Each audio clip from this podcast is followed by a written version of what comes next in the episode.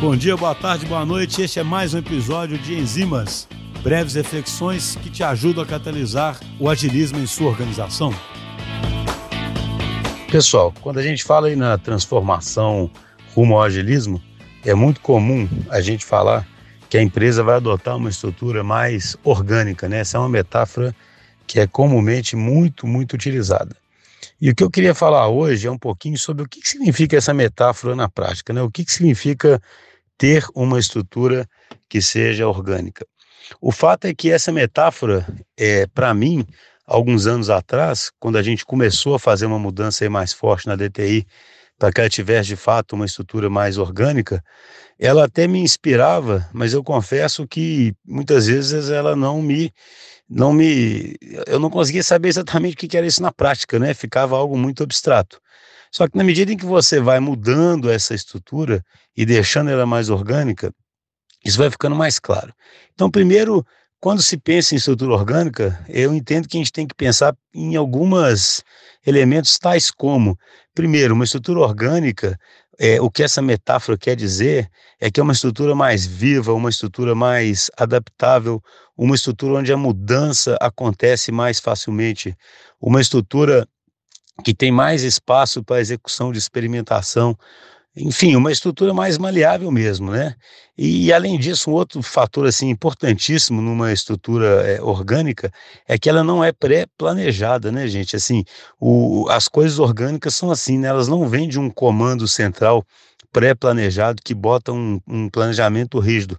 Você tem muito mais aí restrições ambientais é, em torno das quais você se adapta do que propriamente você ter um plano centralizado, um comando centralizado que define aquela estrutura.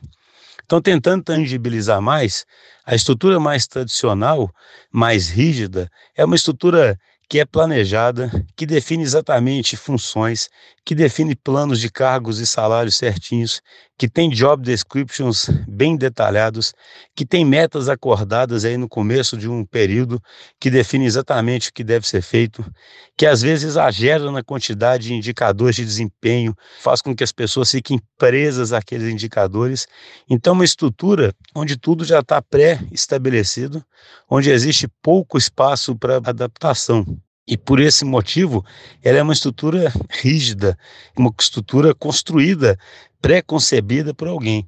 Já numa estrutura orgânica, você tem muito mais são princípios, como eu disse, algumas restrições ambientais, em torno dos quais há uma auto-organização e uma adaptação. Então você não tem descrições, job descriptions tão rígidas, você tem mais são referências, você não tem planos de carreira tão detalhados, você tem alguns indicadores, mas só aqueles realmente que sejam importantes para te dar um norte, para te ajudar a tomar a decisão e não com uma prescrição dogmática, algo que se você não bater, você simplesmente né, está perdido. É, você permite muito mais comunicação e você tem muito mais espaço.